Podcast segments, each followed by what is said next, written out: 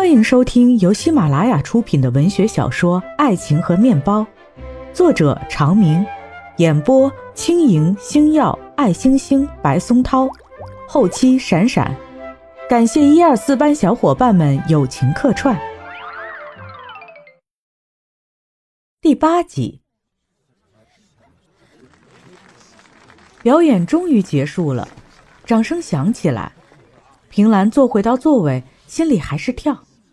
他听到齐昊天在身后自言自语的：“平兰表演的可真好。”演出时的紧张加上这句话的撞击，让他的心跳更加剧烈，好像所有的血液一起向着头上涌来。等全演完了，所有人大联欢的时候，他依然觉得面红耳赤，头脑嗡嗡响，身体有种漂浮般的梦幻感。偏偏这个时候，齐昊天走过来，喂，你的鱼尾巴呢？以后我叫你傻鱼得了。平兰双手握拳，顷刻间敲在桌子上，同时大声说：“不行！”四周正在嗑瓜子聊天的同学被这一声惊扰，一齐看向他。平兰忽然意识到自己非比以往的反应，无比窘迫，干脆冲出教室。齐昊天也被这一下给造愣了。陈美诗赶紧推他，追呀，快追呀！齐昊天还有点不情愿。楚萧指着他，追，赶紧追，要不我跟你单挑。齐昊天无奈，只有追出去。他在内操场看了一圈，发现平兰一个人坐在篮球架下面，只有走过去。再看平兰，眼泪汪汪的，他也就慌了。你看你哭啥呀？我最怕小姑娘哭了。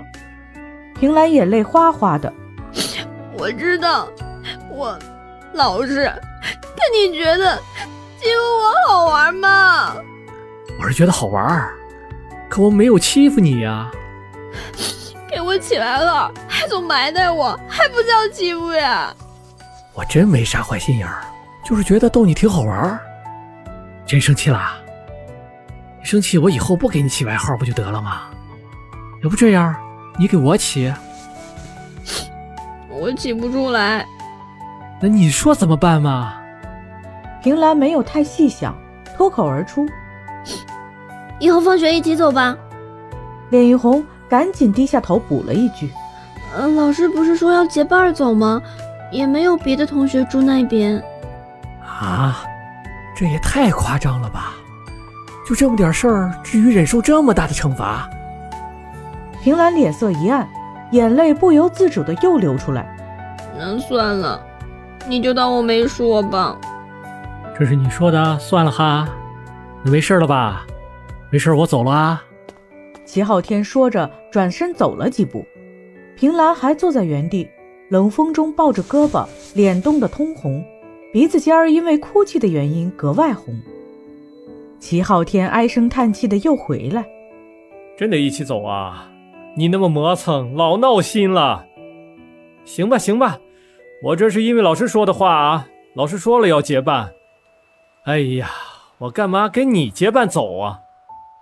平兰眼泪还挂在脸上，忍不住又笑起来。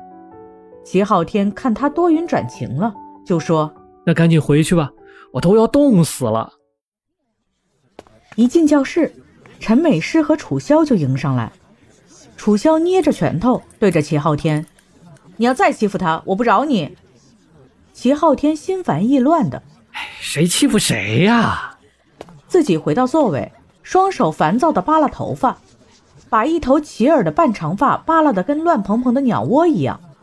平兰看见忍不住又笑。陈美诗问他：“到底怎么样啊？说什么了？”平兰羞红着脸：“没说什么。”楚萧指着他，不老实，就说以后放学一起走。楚萧用手指暗暗的捅了他一下，你行啊，还有这一招。陈美诗说：“好，日久生情。”没有，就是顺路而已。楚萧又捅了他一下，得了便宜还卖乖。没有，陈美诗都跟刘坤牵手了。楚萧吃一大惊。嘴巴张得大大的，什么时候的事儿？这下轮到陈美诗羞红了脸。哎呀，你这死丫头，出卖我！还没等平兰辩解，楚萧就不依不饶的：“有了这事儿不告诉我，看我不罚你！”说着，把手在嘴边哈口气，去隔着陈美诗。陈美诗痒得受不了，一边躲一边告饶：“哦，我最怕隔着了，快停下！”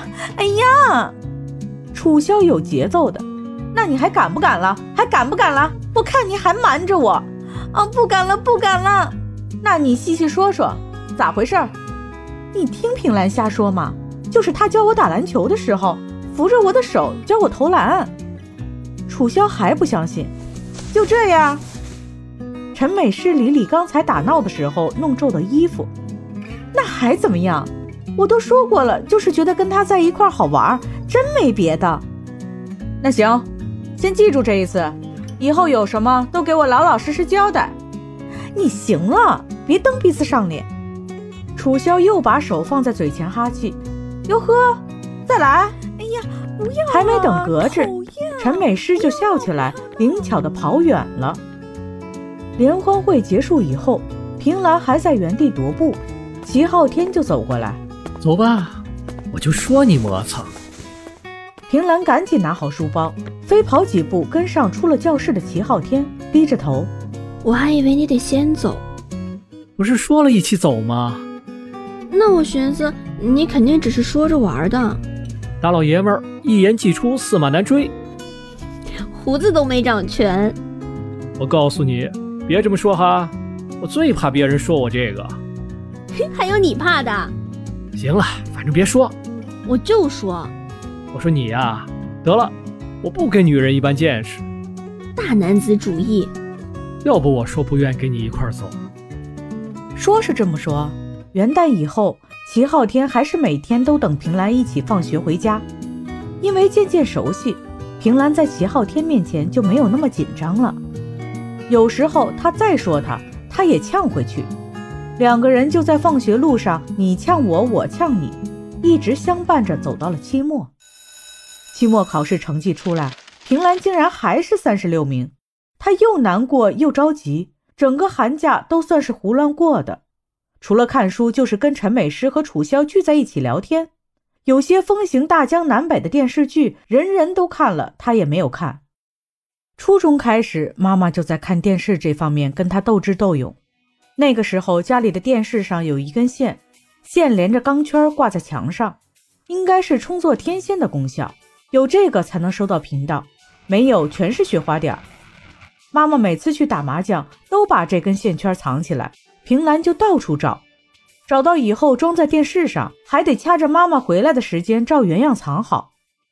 即使这样，妈妈也经常能发现，就换个地方藏。一来二去，平兰干脆就把看电视的兴趣减了，一天到晚只捧着书看。在开学的时候，平兰早早的就到教室里。齐昊天一进来，他就留神看。他英挺的鼻梁，大大的眼睛，五官线条分明，更帅了。而且只有个把月没见，个子又蹿了一截，嘴巴上还长了密密的绒毛，应该就是胡子的前身。这学期两个人还是每天放学一起回家，不知不觉，时间已经过了两个多月。